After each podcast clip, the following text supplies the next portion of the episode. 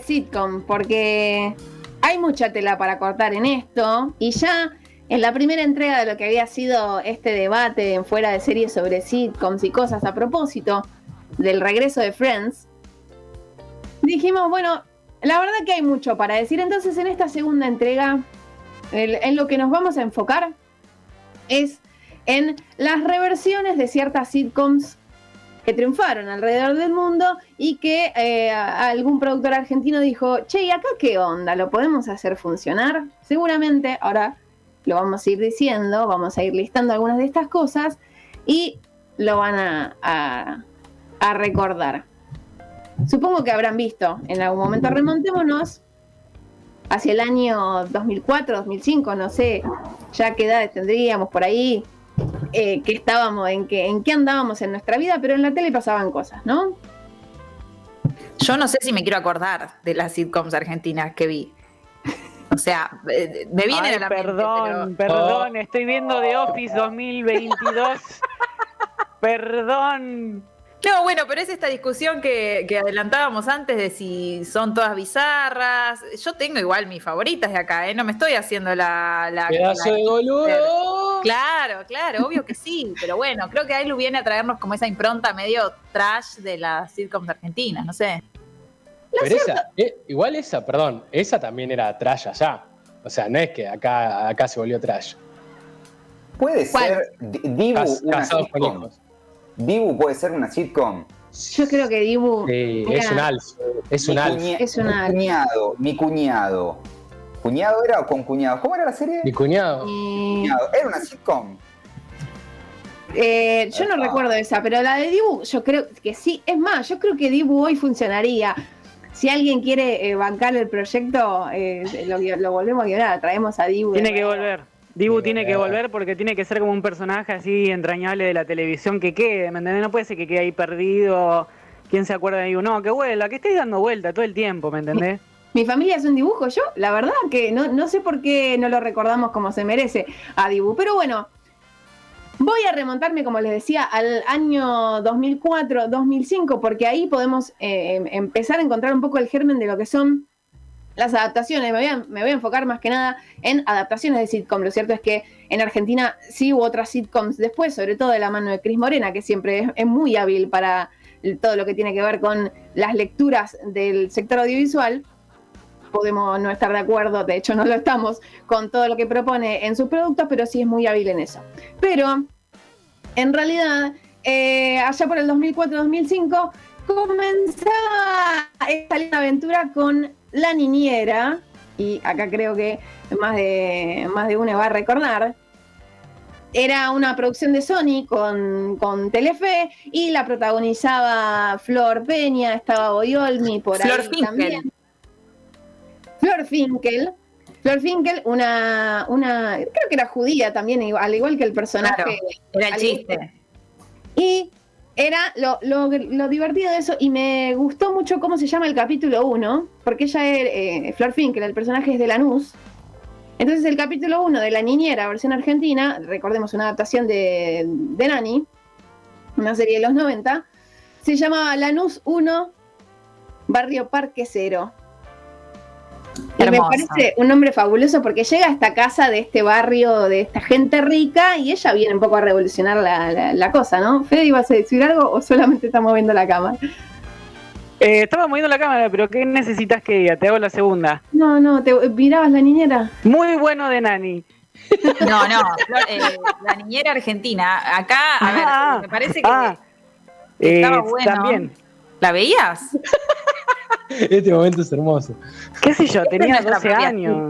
me acuerdo, me acuerdo de verla, estaba en la tele circulando. No, yo fue que fue antes que padre, eh, padre, como se llamaba, Casados con Hijos. Yo pensé que había sido la primera, eso cuando estábamos hablando con Ailu. Pensé que había sido la primera de todas. No, lo cierto es que Casados con Hijos, eh, de nuevo, una adaptación de Married with Children, es eh, la que fue la que mejor le fue y de hecho la que mejor, la que más posicionada quedó en la cultura popular, de hecho se siguió emitiendo en la televisión durante muchos años después, hasta no hace mucho. De nuevo ahí, de nuevo metido Telefe, de nuevo metido Sony. Eh, no me acuerdo cuáles son los que tienen la misma. No. eh, Hechizada. Hechizada y, Casados con Hijos tienen los mismos guionistas o comparten guionistas.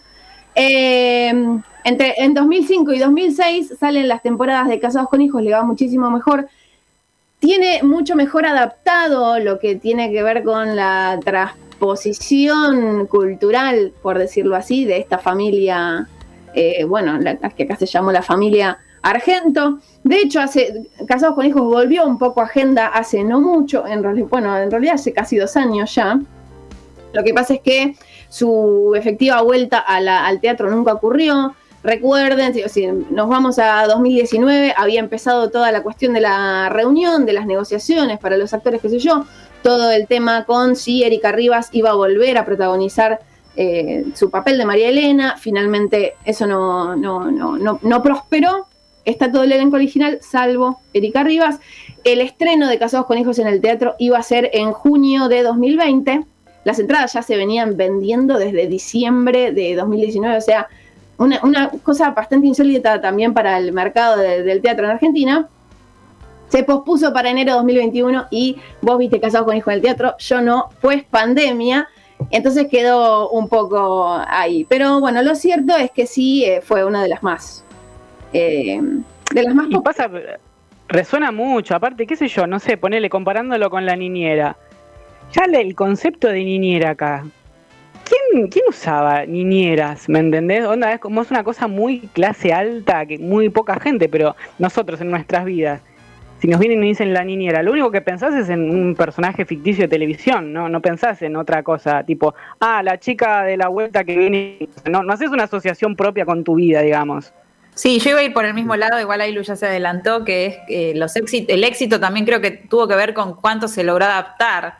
En principio hay una, algo inteligente en la adaptación igual de la niñera porque apela, bueno, de Nani es eh, viene de una familia judía, acá hay una gran comunidad judía, o sea, eso no quedó tan forzado, lo de que viene de un barrio más de afuera, eh, me acuerdo que el señor Sheffield, que es británico, bueno, acá es un Pereira Iraola, es como que hubo una, una inteligencia en ciertas desigualdades de Argentina que también se traslucen allá, pero quedó ahí, porque como dice Fede, no nos resuena tanto la nani como nos puede resonar la familia Argento.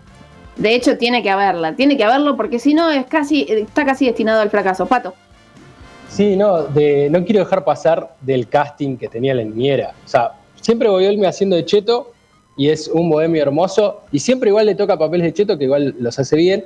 Y Roberto Carnaghi era el mejor personaje para ser el mayordomo. Roberto Carnaghi haciendo el mayordomo. Eh, y de hecho, también Carola Reina ahí. Carola Reina estaba muy bien. Muy bien. Eh, Carola Reina también estaba detrás de cámara, no sé, no me acuerdo si es la dirección o algo ahí. Pero bueno, muy bien. Vamos, vamos a escuchar un audio. a ver Carola Reina era la otra, la, mala. Claro, la mala. La mala, qué bien, qué bien, qué buena. Eh, vamos a escuchar un audio a ver si se acuerdan de esta sitcom que también estaba por ahí. Enzo quiere que Soledad se relaje. Ahora usted tiene que estar tranquila, le prepara un lindo baño y la casa está armoniosa, prende unas velitas ¿eh? y escuche los pajarillos.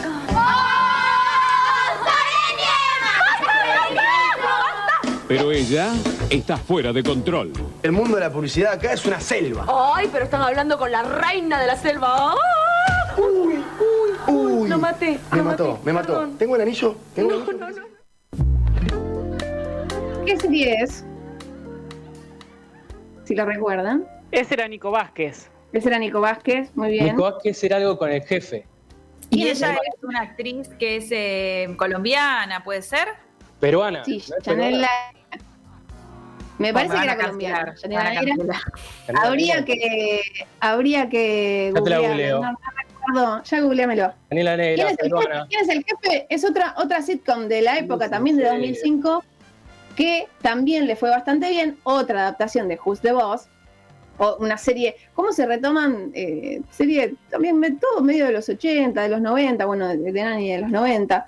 Eh, y después, el gran fracaso de las sitcom argentinas está, y creo que seguramente lo tendremos en algún borde del cerebro, eh, Hechizada.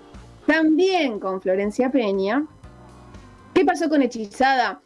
Hechizada eh, fue levantada antes de tiempo, le quedaron como 20 capítulos sin emitir, la verdad fue bastante, perdió con Polka, la cambiaron mil veces de horario.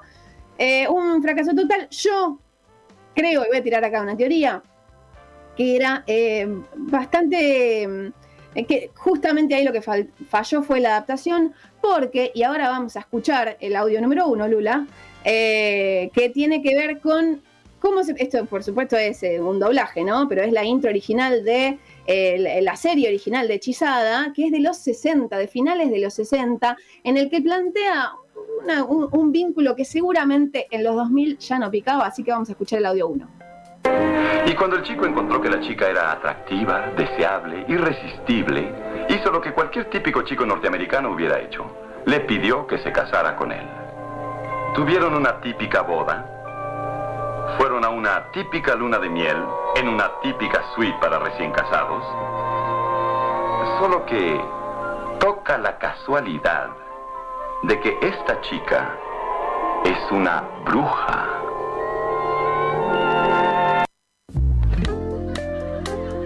una tipa que es una bruja, un tipo que quiere encontrar a la mujer perfecta, se casan y no quieren ningún tipo de cuestión rara en el matrimonio, pero y bueno, y ahí se da una serie de cosas divertidas. Claro, esto en los 60 era una cosa y en los 2000 en Argentina es otra. ¿Viste cómo es? La bruja. ¿Viste, viste qué, cosa loca que, la mujer perfecta tiene que ser una bruja, viste? ¿Qué? Esa es mi teoría de por qué Hechizada eh, no funcionó, por suerte, ¿no? Pero aparte, ¿cuántas veces querés hacer el casting con Florencia Peña? Ya fue de Nani, ya es Moni, o sea, basta, boludo. Está, mucho bien con Flor. pegó mucho con Flor. Le gustaba. Fue su época de oro. Después ya se fue de gira con Marley. ¿Qué te parece si la ponemos como Mónica en una versión argentina de Friends? sí, sí, arrasó Florencia Peña y la verdad es que estaba muy bien. Pero, sí.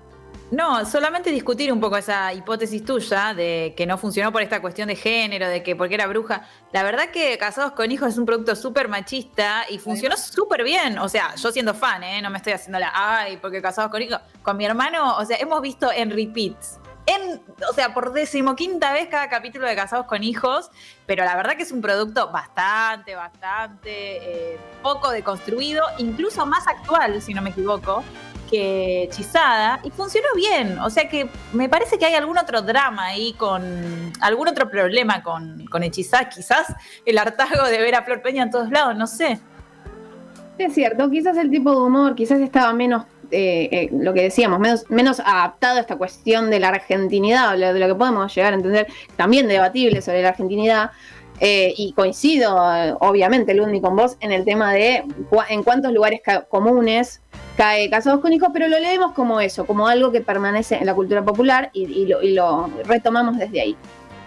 Hasta ahí voy a ir con temas sitcoms. Después hubo sitcoms eh, originales, como muchos de la mano de Cris Morena, y les fue bien y tuvo ahí como todo un auge entre los 2000 y pico y 2010, y después ya quizás volvieron a otro tipo de, de contenidos.